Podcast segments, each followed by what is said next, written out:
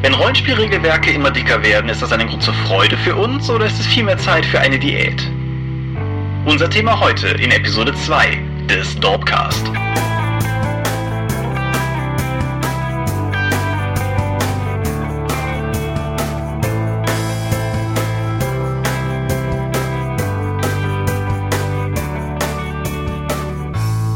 Hallo und herzlich willkommen zum, ich glaube inzwischen zweiten Dorp-Podcast. Hallo Thomas. Hallo Michael. Thomas, was hast du denn für heute für Thema vorbereitet?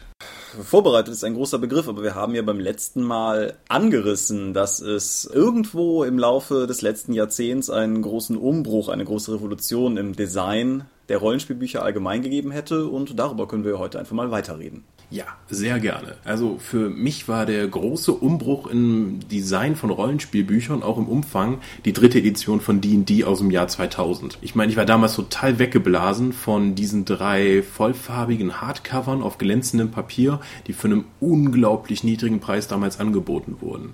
Da habe ich mir einfach mal die halt geschnappt, durchgelesen, war total begeistert und naja, das hat dann zu einer riesigen Sammlung von weiteren Büchern geführt. Das begann ja schon bei dem Coverdesign, das für seine Zeit völlig revolutionär war und halt mal nicht irgendwelche Helden in heldenhaften Posen und anatomisch fragwürdigen Haltungen zeigte, sondern eben auf Foliantendesign gesetzt hat und versucht hat, so ein bisschen die Anmut von alten magischen Büchern oder so nachzuempfinden. Ist es nicht toll, dass es als Innovation gefeiert wird, wenn man ein Buch wie ein Buch aussehen lässt? Wie ein Folianten. Die Innovation geht ja sogar dahingehend noch weiter, dass es dann später als Innovation gefeiert wurde, dass sie es bei D&D 4 nicht mehr gemacht haben. Das ist schon komisch. Naja, aber ich denke, wenn man, man ich glaube, das war wirklich der Knackpunkt. Ich glaube, auch Thomas Römer hat irgendein Seminar mal erzählt, dass sie eigentlich keine Wahl hatten, als danach für die vierte Edition von DSA tatsächlich ein farbiges Basisregelwerk rauszubringen, weil die Leute das dann einfach erwartet haben. Es war halt auch, es war halt was ganz anderes. Rollenspielbücher haben, solange ich mich zurückerinnern kann, eigentlich immer mehr oder weniger gleich ausgesehen. Die waren halt schwarz-weiß, die hatten manchmal Graustufenbilder, häufig auch wirklich schwarz-weiße Illustrationen, waren zweispaltig gesetzt, relativ ohne große Schnörkel und wenn da mal was irgendwie aufwendiger drin gestaltet war, war das halt auch immer direkt ein Highlight. Und dann kam D&D 3 daher, ohne Umschweife, in voller Farbe, mit aufwendigen Illustrationen und halt diesem Pergament-Hintergrund, der ja auch seither mehr oder weniger zu einem quasi Standard geworden ist für Fantasy-Bücher. Ja, also ich habe ja dann irgendwann, bin ich ja, als wir mal im Vorfeld über dieses Thema gesprochen haben, bin ich ja einfach nochmal in den Schrank gegangen und habe mal so Grundregelwerke von damals rausgeholt, wie jetzt das Mutant Chronicles Rollenspiel. Das sind halt oftmals Bücher gewesen mit 128 bis 160 Seiten.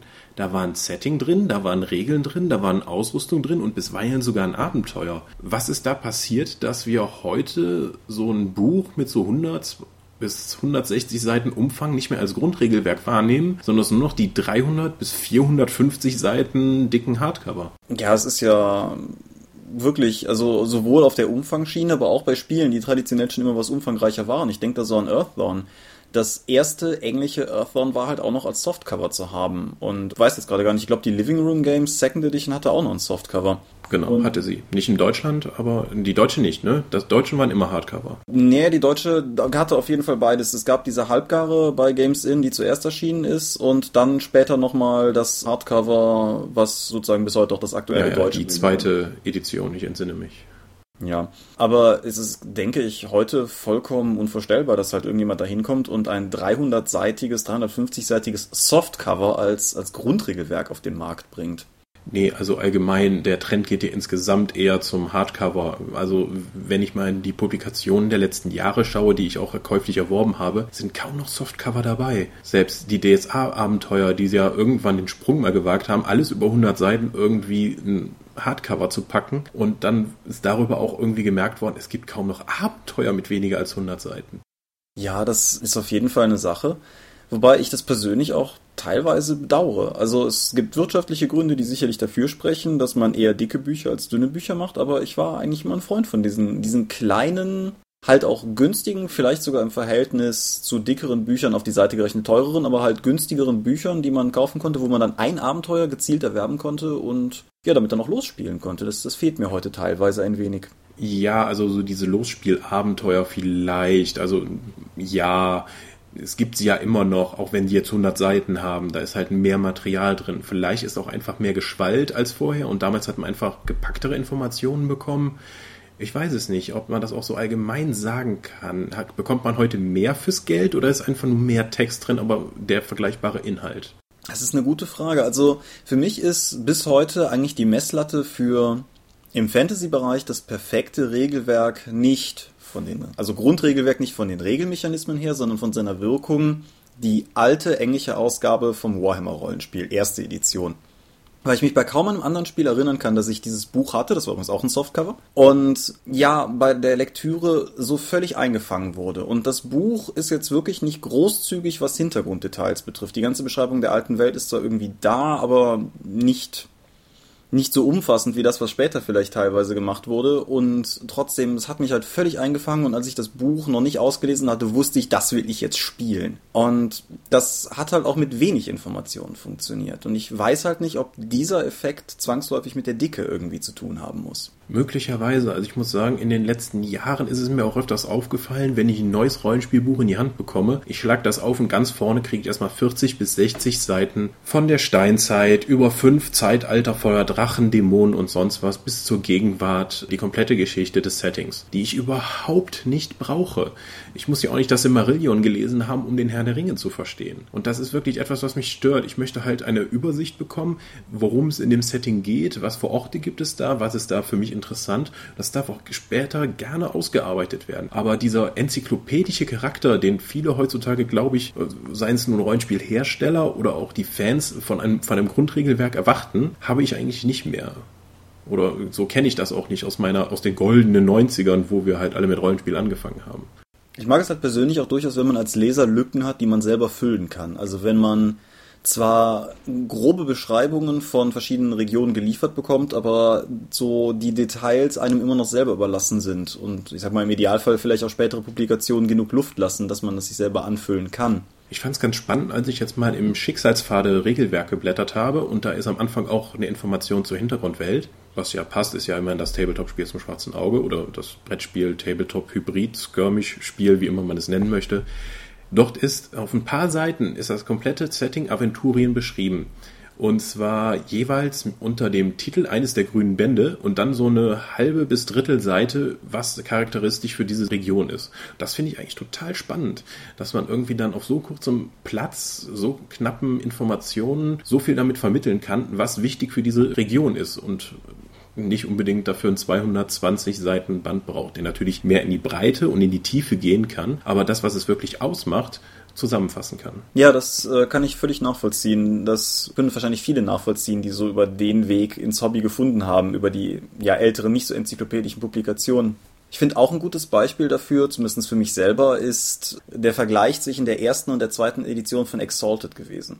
Ich habe das erste Exalted Grundregelwerk wirklich gemocht, jetzt auch fernab der Mechanismen, einfach auf, mit den spärlichen Details, die zum Setting, zur Creation reingeworfen wurden, die drin waren, die aber mir gereicht haben, um sofort Bilder von meinem geistigen Auge zu haben. Und mir ist auch durchaus bewusst, dass das unter anderem damit zusammenhängt, dass das Setting sogar in seinem ganzen Design erst sehr spät in das Spiel überhaupt reingekommen ist und deshalb halt auch gar nicht so sehr wahrscheinlich eine bewusste Entscheidung dahinter steckte, sondern eher einfach die Entwicklungsgeschichte. Aber als man dann zur Second Edition hingegangen ist und die Details zusammengeführt hat aus all den Sachen, die dazwischen erschienen sind, hat es für mich eigentlich eher an Reiz verloren. Ja, wobei Exalted ja auch wirklich eine sehr freie und auch unfassbar gewaltige Welt hatte. Also Matthias hat es ja damals in seiner Rezi, glaube ich, so damit umschrieben, wenn du irgendwo eine gläserne Stadt, die von intelligenten Mäusen bevölkert sein soll, irgendwo hin platzierst, du hast da Platz für. Ein gewaltiges Mongolenreich von der Größe Aventuriens, ja, das passt halt da in jede Ecke rein, kein Problem. Du konntest halt wirklich deine eigene Fantasie in diesem völlig abgespaceden Setting noch unterbringen und das so bunt gestalten, wie du möchtest, was die Entwickler ja dann später später selbst mit ihren ganzen Splatbooks gemacht haben. Ja, aber wie gesagt, also das ist ja auch nur eine ganz subjektive Einschätzung, aber für mich hat es halt mit den Details, die später mit drin waren, weniger Magie gehabt als vorher. Aber das mag auch einfach eine persönliche Präferenz sein, das will ich jetzt gar nicht jedem aufoktroyieren. Aber das dieses allgemeine Dickerwerden von Büchern kann ja nicht alleine an der, ich sag jetzt einfach mal plakativ, Designrevolution von D&D 3 gelegen haben, weil insbesondere dieses Ausblättern von Settings kann nicht an D&D gelegen haben. Das hat ja schließlich keins in den Grundregelwerken. Ganz traditionell es hat bestimmt auch wirtschaftliche Gründe, weil so ein 32-seitiger Hefter, der hat halt relativ wenig Inhalt, kostet aber in der Regel so drei Viertel von dem, was so ein 100 Seiten Hardcover kostet. Das ist, das, der Kunde nimmt beide Sachen in die Hand und denkt sich, hm, hier bei dem Hardcover für 22 Euro mit den 120 Seiten bekomme ich doch mehr als bei dem 32-seitigen Heftchen hier für, weiß ich nicht, 10 bis 15 Euro. Andererseits, ich habe jetzt auch mitbekommen, dass den Händlern diese 32 Seiten ohne Buchrücken überhaupt nicht recht sind, weil die kannst du in den Schrank stellen und dann sieht die keiner. Oder du musst die auslegen, damit die Leute den sehen und dann nimmst du sehr viel von deinem Ladenplatz weg. Das heißt, die 32 Seiten sind bei den Händlern auch, so wie ich gehört habe, relativ unbeliebt. Ja, das kann, glaube ich, auch jeder nachvollziehen, der alte DS-Abenteuer im Schrank stehen hat und sich denkt, Mann, jetzt wollte ich aber gerade noch mal was in, weiß ich nicht, Zorn des Bären oder gerade mal von Briclot nachlesen und dann halt vor dieser Wand voll Hefter-Rückseiten steht, die, sagen wir zumindest bei meinen Schmidt-Spielebänden auch durchaus zum Abstoßen neigten und dann steht man dann vor dieser grauen Masse mit Heftklammern und fragt sich, wo nochmal welches Abenteuer steckt. Klar, ist nachvollziehbar. Hm, genau, wenn man schon zu Hause als Sammler das Problem hat, dann kann man sich das ja im Handel erst recht vorstellen. Deswegen hat eigentlich alles, was oder das meiste, was heute in den Handel kommt, tatsächlich einen Buchrücken, wo man dann lesen kann, welchen Titel man da gerade tatsächlich in der Hand hat. Ja. Aber gut, wir haben ja sozusagen unseren Bogen angefangen mit der Erkenntnis, dass mit D&D 3 alles irgendwie, ja, bunt und hochglänzend geworden ist. Und wie, wie siehst du es persönlich? Bist du der Meinung, dass das gut ist, dass das ein Zug geworden ist, auf den alle aufgesprungen sind? Ich finde es ein bisschen gefährlich, weil du, dadurch es sieht natürlich sehr viel toller aus und du kriegst ein sehr viel wertigeres Produkt. Andererseits sind dadurch auch die Kosten für die Produktion eines Buches enorm in die Höhe gegangen. Farbillustrationen kosten mehr als Schwarz-Weiß-Illustrationen, Farbdruck kostet mehr als Schwarz-Weiß-Druck, das hochglänzende Papier kostet mehr als mattes Papier, wo man einfach schwarz drüber druckt. Das heißt, die Kosten für die Produkte sind enorm in die Höhe geschnellt, weil der Kunde das einfach erwartet und als halt jetzt als Grundqualität ansieht, wohingegen die Preise der Rollenspielpublikationen sich ja eher sehr dezent in den letzten 20 Jahren in, äh, nach oben entwickelt haben. Man kann das ja einfach, Arkanil hatte das in seinem Blog ja mal erwähnt, ich glaube, wir gingen auch letztes Mal schon mal darauf ein. Ja, haben wir. Ja, es gibt halt einfach ein altes 64-seitiges Abenteuer von DSA, wenn du das heute allein nur von der Menge und der Produktqualität, Hardcover gegen gebundenes Buch und die Seitenanzahl vergleichst, äh, das ist sehr wenig, also die Preissteigerung. Gut, jetzt hat DSA aufgrund seiner Marktmacht und seiner großen Käuferschicht kann das auch einfach anders die Preise kalkulieren. Aber sobald wir jetzt in den Fanbereich gehen und, und so kleinere Publikationen sehen, da wird das halt schon echt eng mit der Kalkulation. Wenn du halt sagen kannst, okay, ich habe nur eine realistische Verkaufsmenge von 250 Büchern, da bleibt eigentlich für, wenn du das tatsächlich dann drucken lässt, für die Produzenten nichts mehr übrig. Nee, also ich kann das ja einfach mal anhand unseres eigenen Beispiels bringen. Das hatte ich letztes Mal ja auch schon mal angekündigt und dann nicht so ganz durchgezogen. Das DORP-Regelwerk, wer es jetzt heute kauft, in der kleinerformatigen Hardcover-Auflage, die im Buchhandel zu haben ist, wird feststellen, dass eine ganze Menge Farbillustrationen drin sind. Und wir haben es halt dadurch gelöst für uns finanziell, dass genau die Seiten mit den farbigen Illustrationen auch farbig gedruckt sind und der Rest schwarz-weiß. Das ist halt ein Entgegenkommen, das mit dem Digitaldruck möglich ist, was früher in den klassischen Druckverfahren wesentlich aufwendiger gewesen wäre. Aber auf die Art und Weise konnten wir halt die Kosten so ein bisschen im Rahmen halten und trotzdem etwas Farbe ins Buch werfen, was für uns, denke ich, ein guter Kompromiss ist, aber andererseits wahrscheinlich auch nichts, womit man mit einem größeren System sich sozusagen durchmogeln könnte. Hm, vermutlich nicht. Wir haben jetzt tatsächlich auch für das dort Grundregelwerk eine Preiskalkulation gemacht, sodass wir ein bisschen Gewinn reinkriegen, mit dem wir vielleicht die Kosten, die, die, die negative Kalkulation unserer ersten Auflage auffangen können. Kannst du dazu mal was erzählen? Ja, stimmt, das äh, haben wir hier auch noch nie angesprochen. Es gibt ja insgesamt drei verschiedene Druckauflagen vom Dorp-Rollenspiel. Das ist die aktuelle in dem, ja, wie gesagt, kleineren Format im Hardcover. Und davor gab es eine A4-Druckauflage im Hardcover und eine A4-Druckauflage im Softcover. Und ganz explizit jetzt auf die Hardcover-Erstauflage bezogen, haben wir damals halt durchgerechnet, was uns das ungefähr kosten würde, haben auch mit einer lokalen Druckerei damals gesprochen, was die denn dafür verlangen würden und haben dann in dem, was heute das Tunnelon ist, aber damals noch das Grover Faux war, eine Vorbestelleraktion gestartet. Und wir haben halt einen Preis überschlagen aufgrund der Angaben, die wir von der Druckerei hatten. Und dann hatten wir auch eine Anzahl von Vorbestellern. Das hat sich auch alles gut gefügt. Wir hatten das Ganze auf, ich weiß nicht, 30 oder 33 Exemplare limitiert. Und dann ergab es sich, dass wir uns dahingehend, also nicht mal verkalkuliert hatten, aber die Druckerei den Preis nicht genau halten konnte, den sie uns genannt hatte und plötzlich das Buch in jedem einzelnen Exemplar sozusagen für uns zwei oder drei Euro teurer wurde. Da das aber schon von den anderen Leuten zu dem Preis vorbestellt worden war und wir ja keine Drecksäcke sind, haben wir denen das dann zu dem Preis, wie wir es versprochen wurden, rausgegeben. Was effektiv heißt, dass wir unser Buch verschenkt und noch zwei Euro draufgelegt haben. Ja, das hat uns aufgrund der winzigen Auflage nicht wirklich umgebracht, aber es ist halt ein klares Kennzeichen dafür, dass wir das als reines Fanprodukt gemacht haben, weil wenn wir als Verlag so kalkulieren würden, dann wären wir nicht lange da. Ja, das äh, wäre das wäre in mehrerer Hinsicht doof, weil wir damit nicht ja, also du musst ja als Verlag Geld verdienen und nicht was Geld draufzahlen.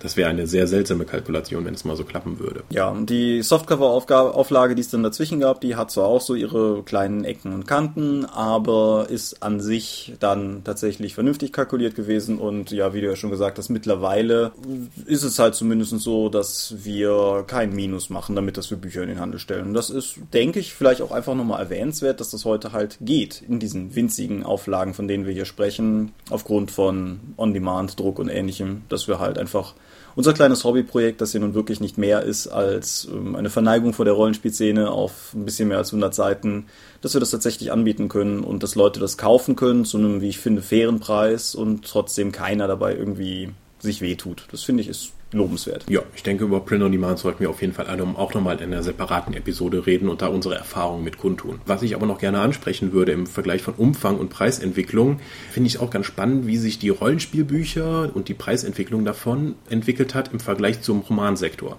Du bist ja jetzt auch für mehrere kleine Verlage tätig und in dem kleinen Fanbereich gelten ja ganz andere Preise für einen normalen, sagen wir mal, einen normalen Roman mit 300 Seiten, als wir das zum Beispiel jetzt von Heine oder Bastei kennen. Das ist schwierig sozusagen über einen Kamm zu scheren, aber Grundsätzlich sind Romane teurer geworden. Das kann, glaube ich, jeder nachvollziehen, der Bücher kauft. Ganz egal, ob der jetzt Kleinverlagsromane oder Publikumsverlagsromane kauft. Und ja, aus den 9 Mark 95 von damals sind sicherlich breitflächig 9,95 Euro geworden, aber das ist ja jetzt kein Phänomen, das sich allein auf den Markt bezieht. Aber es sind halt teilweise je nach Kleinverlag dann auch mal 13, 14, 15 Euro Pi mal Daumen geworden, die man für einen Roman hinlegt, auch bei teilweise recht geringen Seitenzahlen. Und ich habe eigentlich das Gefühl, dass mehr oder weniger die Leute, die Romane kaufen, das auch durchaus akzeptieren, dass die Preise so sind. Da wird teilweise ein bisschen, ja, wie soll ich sagen, ein bisschen kaschiert vielleicht, gerade von den größeren Verlagen durch Ausstattungsmerkmale, irgendwie Silberglanz, Cover, Folienkaschierung oder diese, diese Klappbroschur-Ausgaben, die ja in den letzten Jahren irgendwie gerade auch im Fantastiksegment mehr geworden sind, die ich persönlich ganz ehrlich gesagt nicht verstehe so als Konzept, aber die offensichtlich recht beliebt sind und die dann halt auch immer noch offensichtlich die Kulanz schaffen, das Buch ein, zwei Euro teurer machen zu dürfen, ohne dass jemand schreit.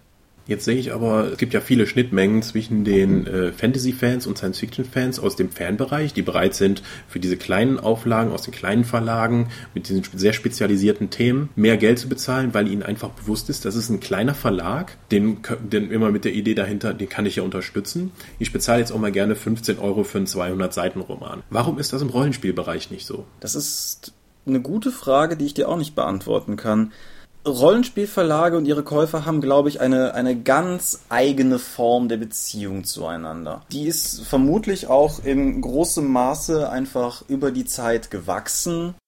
Seit den 90ern halt an. Es ist sicherlich auch ein bisschen das Opfer davon, dass teilweise Preise zu Zeiten nicht angezogen worden sind, als es clever gewesen ist. Also beispielsweise, wir haben es ja schon gesagt, D&D 3 ist zu einem ziemlichen Kampfpreis erschienen. D&D 4 ist dann später auch zu einem ziemlichen Kampfpreis erschienen. Grundregelwerke neigen dazu, zu einem sehr knapp kalkulierten Preis zu erscheinen, um die Leute erstmal zur Reihe zu kriegen. Ja, allgemein Einsteigerprodukte, wie seien es nun Einsteigerboxen oder Schnellstartregeln oder sowas, sind oftmals so kalkuliert, dass die eigentlich bei dem kompletten Abverkauf der, der Auflage und der Produktionsmenge halt auf Null rauskommen, um halt dann später durch die Leu angefixten Leute dann mit den weiteren Publikationen dann erst Geld zu verdienen. Ja, das merkst du halt auch bei sowas wie hier bei der World of Darkness. Ich habe jetzt die genauen Zahlen nicht im Kopf, aber die erste Druckauflage des englischsprachigen World of Darkness Regelwerks war nochmal billiger als die immer noch billige aktuelle Druckauflage des Hardcover-Grundregelwerks, weil ich jetzt den Drive-Thru-Preis nicht kenne. Und naja, das, das schafft halt einen ungünstigen Präzedenzfall, wenn du dann sozusagen danach argumentieren musst, warum die anderen Bücher mehr kosten. Ich kenne wenig Romanreihen, also eigentlich fällt mir ad hoc keine ein, wo, sagen wir mal, der erste Teil einer Trilogie 7,95 Euro kostet und die anderen dann 13,95 Euro, so als Kundenfangmethode. Das kenne ich im Romansektor so eigentlich nicht. Ich weiß nicht, ob du da andere Fälle kennst. Nee, wäre mir nicht bekannt. Die Romane einer Reihe sind in der Regel eigentlich immer an dem gleichen Preis orientiert. Ja, und das könnte zumindest auch einen Anteil daran haben. Und dann ist halt auf der anderen Seite auch noch das Problem da, denke ich, dass dadurch, dass die, gerade viele von denen, die dieses, ich sage jetzt ganz bewusst nicht Preisdumping, aber die diese Kampfpreise fahren, dass die halt gleichzeitig auch noch mit der Marktmacht aufrollen, die es ihnen zum Beispiel dann ermöglicht, diesen vollfarbigen Farbdruck auszupacken, was dann auch wiederum dazu führt, dass wenn kleinere Verlage nachziehen wollen, das ganz stark den Preis sehr schnell in die Höhe treibt im Vergleich zu, sagen wir mal, den Produkten, die sie vorher gemacht haben. Hm, du meinst also, dass sozusagen dann die Monopolisten ihre Stellung ausnutzen, um einen Preiskrieg gegen ihre Konkurrenz einzuführen? Nein, weil ich die Intention, die da jetzt mitschwingt, gar nicht so sehe. Ich denke einfach nur, dass die Leute kalkuliert haben, was kann ich mit der Auflage, die ich jetzt hier habe, was weiß ich, was die für Auflagen hat, aber vermutlich monströs im Vergleich zu den meisten anderen, gerade so die drei rum. Ja, ich denke, wir reden da über fünf- bis sechsstellige Auflagenzahlen vom Players Handbook 3. Das ist natürlich für den deutschen Markt völlig illusorisch. Ja, aber wenn du jetzt hingehst und sozusagen damit kalkulierst und das einfach als die Messlatte nimmst und sagst, gut, das ist jetzt irgendwie, das, das machen wir jetzt so, das rechnet für uns, das ist ein gutes Produkt, dann muss ja noch nicht mal irgendwie Arklist mitschwingen, dass sich irgendwer gedacht hat, ha, die anderen können sich das nicht leisten. Ich meine, vielleicht ja, vielleicht nein, vielleicht war es einfach nur ein Designer, der sich gefreut hat, ein schönes Buch machen zu dürfen. Das kann man ja sozusagen nicht sehen. Ich denke aber schon, dass das einen gewissen Einfluss hatte.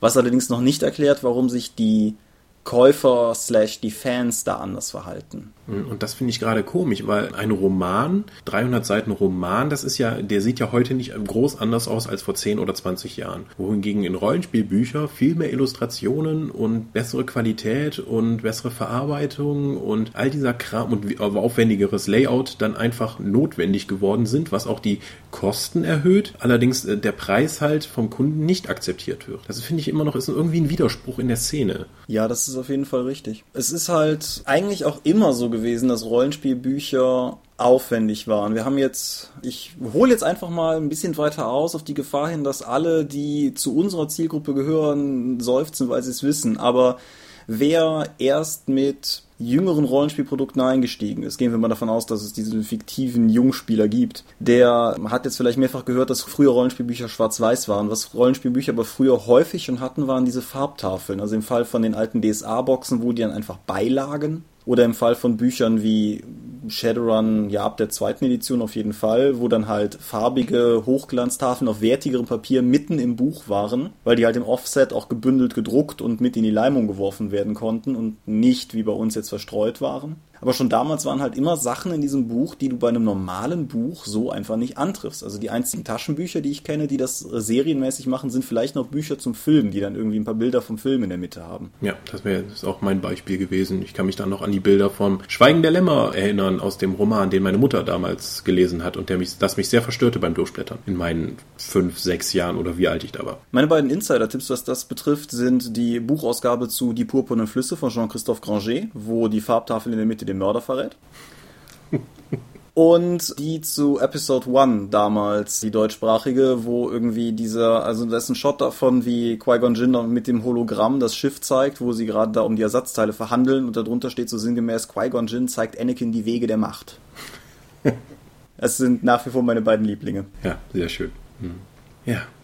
Da ist aber wenigstens noch Geld zu holen. Da kann man entsprechende Leute, mit Filmumsetzungen kann man entsprechende Auflagen fahren. Ja, im Rollenspielbereich nicht. Ja, konnte man früher auch. Ich äh, erzähle ja immer wieder gerne Leuten, die dann in Geistern starren, dass es ein Man in Black Rollenspiel gegeben hat. Ja, oder äh, Indiana Jones oder äh, James Bond oder so. Das war einfach, damals Rollenspiel hatte noch einen anderen Stellenwert. Es gab einfach keine Computer-Videospiele, äh, so wie wir sie heute kennen, die einfach total sexy waren. Oder Trading Card Games. Aber um nochmal zum Thema Layout zurückzukommen, ich habe dann nochmal in älteren Büchern geschaut und wenn du so allein wenn du mal ein Buch jetzt von Mitte der 90er in die Hand nimmst, das Ding sieht ja, hat den Charme einer Magisterarbeit, die, mit, die irgendwie mit der Schreibmaschine noch zusammengedaddelt wurde. Das möchte man eigentlich kaum glauben. Dann guckt man immer vorne nochmal irritiert nach, aus welchem Jahr das ist. Und das ist gar nicht so lange her im Vergleich zu D&T 3 oder Konsorten. Das war wirklich ein Quantensprung. Wobei ich andererseits, ich bin dahingehend halt auch teilweise bekennender Nostalgiker. Also teilweise so, die alten AD&D Hardcover. Jetzt fragt mich nicht welche Edition, weil ich da tatsächlich gestehen muss, dass es, glaube ich, das einzige Rollenspiel war, das ich jemals gespielt habe, wo ich die Bücher nicht selber besessen habe. Pfui. Die hatten so eine Strukturprägung in den Hardcover-Einbänden. Mhm. So ein raues Gefühl. Und das hat mir immer noch gut gefallen. Das hat danach nie wieder einer gemacht, wo ich mich immer gewundert habe, warum, weil ich fand das halt irgendwie keine Ahnung, mich hat das direkt angesprochen. Genauso zum Beispiel diese halt nicht graustufigen, sondern schwarz-weißen alten DSA-Illus die ja beispielsweise von Markus bei unserem Die Totenmaske-Download so ein bisschen nachempfunden worden sind. Das war halt ein Stil, der mich sehr angesprochen von hat. Von Horus, so hieß der doch. Richtig, ja, richtig. Ja, das ist, glaube ich, dann auch so eine Generationenfrage. Wenn ähm, ich habe zum Beispiel dann die Zeichnungen von für DSA mit von dem türkischen Zeichner, für die einfach für mich prägend sind. Das ist für mich, das war die Zeit, in der ich DSA gespielt habe. Christiane zum Beispiel aus unserem Bekanntenkreis, die ist erst vor zehn Jahren bei DSA eingestiegen mit dem Rollenspiel und die kennt den überhaupt nicht. Die kennt die ganzen Illustrationen nicht. Für die ist DSA halt die die Bilder der Ungarn, die auf den alten DSA 4 Boxen drauf sind. Da, damit assoziiert sie DSA. Ich meine, die waren auch nicht schlecht. Aber also gerade gerade ich habe eben eins von beiden schon mal genannt. Also gerade Zorn des Bären und Tage des Namenlosen haben irgendwie, die haben mich sehr geprägt, wobei gerade Tage des Namenlosen auch unglaublich cheesy ist, aber trotzdem, das hat sehr viel einfach Fantasie losgetreten damals. Ja, das ist dann halt der Nostalgiefaktor. Aber es ist doch irgendwie beruhigend zu wissen, dass das mit dann den Generationen danach für die Leute, die in den Generationen danach zugestiegen sind, genauso funktioniert. Ja, vermutlich. Also ich denke mal, das funktioniert bei Rollenspielen wie auch bei Videospielen. Ich habe überhaupt keinen Zugang zu den ganzen Call of Duty Modern Warfare Shootern, die da jetzt irgendwie rumgeistern. Aber ich denke mal, wenn dann in 10, 15 Jahren die Leute, die heute darauf total abgehen, dann mit ihren Kindern, was sie vielleicht nicht sollten, äh, diese Shooter dann spielen, um ihre nostalgischen Gefühle dann zu machen, vielleicht ist das das gleiche, wie wenn wir jetzt unseren, sagen wir mal, Kindern, die wir nicht haben, dann jetzt ein Super Nintendo auspacken würden, um mit denen dann Secret of Mana zu spielen. Nur weil wir das nicht verstehen, heißt das ja nicht, dass sie nicht mit der gleichen Inbrunst dabei sind. Nein, auf meinem, als ich dieses Jahr Geburtstag gefeiert habe, waren ein paar Bekannte da, darunter auch eine mit zwei Kindern. Und die Kinder durften dann auch Super Nintendo spielen, aber die, die mit den größten Augen und der größten Faszination auf den Fernseher gestarrt haben, das waren nicht die Kinder, sondern die Kinder im anderen Sinne auf der Couch, nämlich die, die ganze Zelda, Mario, Secret of Mana Generation, die verträumt alle Gespräche abbrach, um den Kindern dabei zuzugucken, wie sie bei A Link to the Past den Geheimgang in die Burg nicht finden. ja, schön. Ja. Ja, Nostalgie ist ein starker Faktor.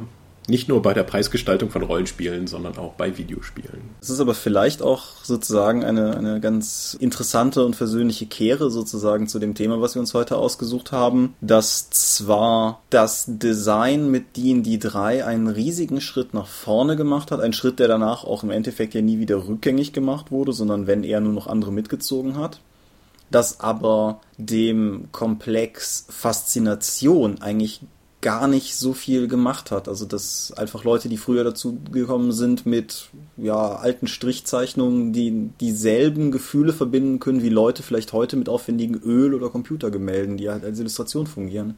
Mhm. Die Qualität des Produkts sagt ja noch nicht über die Qualität deiner Erinnerung oder des Spaßes, den du damit hattest. Ja, das ist doch vielleicht sogar ein ganz geeignetes Themenschlusswort. Ja, ich denke auch. Wir sind übrigens so wild in unser Thema heute reingaloppiert, dass wir unseren eigenen, gar nicht mal so komplexen Strukturplan völlig außer Acht gelassen haben und dieses Mal zu Beginn gar nicht darüber gesprochen haben, was wir an Medien konsumiert haben. Das ist bei mir auch relativ übersichtlich. Das Einzige, was ich diese Woche oder in den letzten zwei Wochen tatsächlich mal zu mir genommen habe, ist neben der fantastischen zweiten Staffel von Game of Thrones, die ich erstmal nochmal schnell auf Englisch geschaut habe, bevor ich die mit meiner Freundin danach jetzt noch auf Deutsch geschaut habe, schauen musste, habe ich nur eine seltsame Aktion des österreichischen Sparkassen-Jugendverbandes oder sowas mitbekommen, der, wenn man sie auf Facebook geliked und dann diesen Beitrag geteilt hat, nicht nur eins, sondern zwei Arcade-Spiele für die Xbox Live bekommen hat, nämlich Toy Soldiers und Comic Jumper. Da sind also etwa Spiele im Gegenwert von über 20 Euro. Ja, das habe ich dann schnell mal gemacht, habe die Spiele installiert und danach die Seite wieder disliked auf Facebook. Vielen Dank an die österreichische Sparkassengesellschaft dafür, für diese fantastische Promo-Aktion. Weißt du, ob die Aktion noch läuft? Nein, das gab nur 2000 Codes. Ich habe am nächsten Tag nochmal auf deren Seite geschaut und da waren halt aus allen Ecken der Welt irgendwelche Gamer, die sich wüst beschwert hätten, dass das eine Fake-Seite wäre, weil ja keine Codes mehr zugeschickt werden. Na gut, dann müssen wir aber auch keinen Link draufsetzen. Ja, ich habe hab zwei Sachen, die ich an der Stelle ganz gerne einwerfen wollte. Zum einen habe ich die Sturmkönige ausgelesen, das ist eine Trilogie von Kai Meier, die ich zumindest erwähnt haben möchte, weil ich sie wirklich gut fand. Und wer Spaß an orientalisch slash Tausend und eine Nacht inspirierten Fantasy-Settings hat, der sollte denen auf jeden Fall mal einen Blick zuwerfen. Was mir vor allen Dingen gut gefallen hat, ist, dass es bis zum Ende wendungsreich bleibt und dass man auch so 50 Seiten vor Schluss noch nicht so richtig weiß, wie es ausgeht. Und ja, er hat ein paar sehr schöne Mechanismen sich ausgedacht, wie beispielsweise das mit dem fliegenden Teppich reiten funktioniert, wo man vielleicht auch als Rollenspieler ein, zwei Ideen abgreifen kann, wie man das seinen Spielern schildert oder wie man als Spieler das irgendwie verpackt oder so.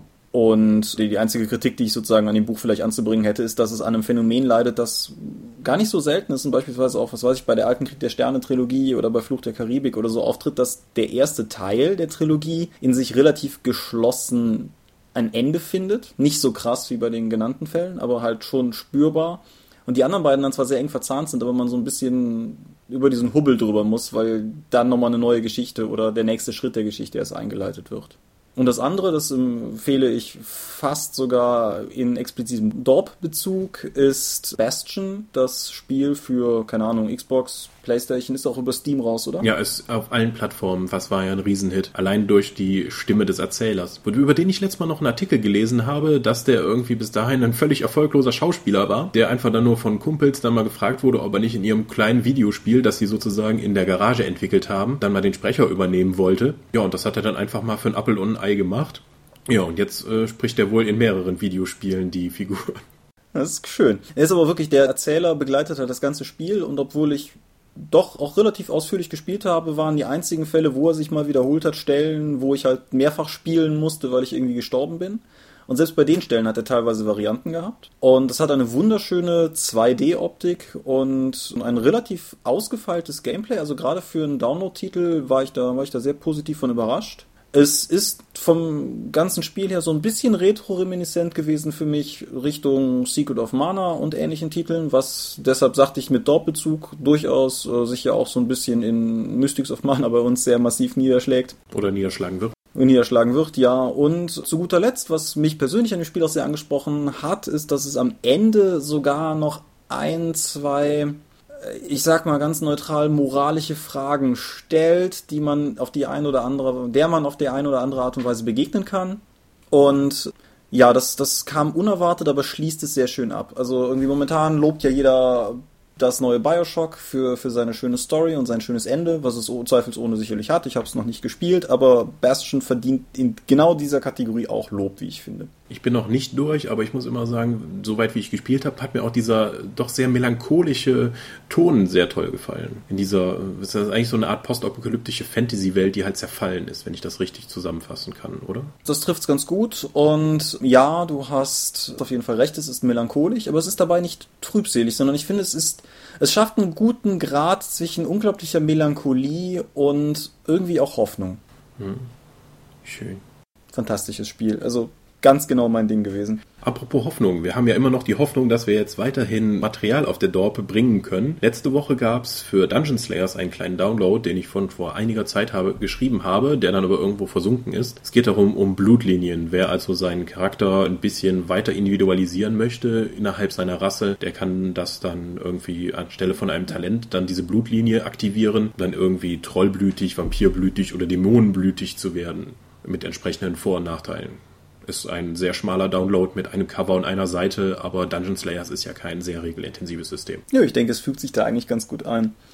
Der nächste große Download, Zork, haben wir ja letztes Mal schon groß drüber gesprochen. Wer da Details zu haben möchte, den verweise ich einfach mal an Episode 1. Wird auch auf jeden Fall dann jetzt irgendwie Ende des Monats, schätze ich, erscheinen.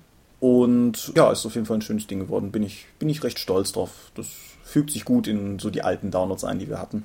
Gut. Ansonsten noch der Hinweis, dass der amtierende Dorfchef und gleichzeitiger Technikknecht Tom eifrig gearbeitet hat und unsere RSS-Feeds äh, von links auf rechts gedreht hat. Und wir haben jetzt einen neuen RSS-Feed, der irgendwo auf der Seite auch anklickbar ist. Oben rechts.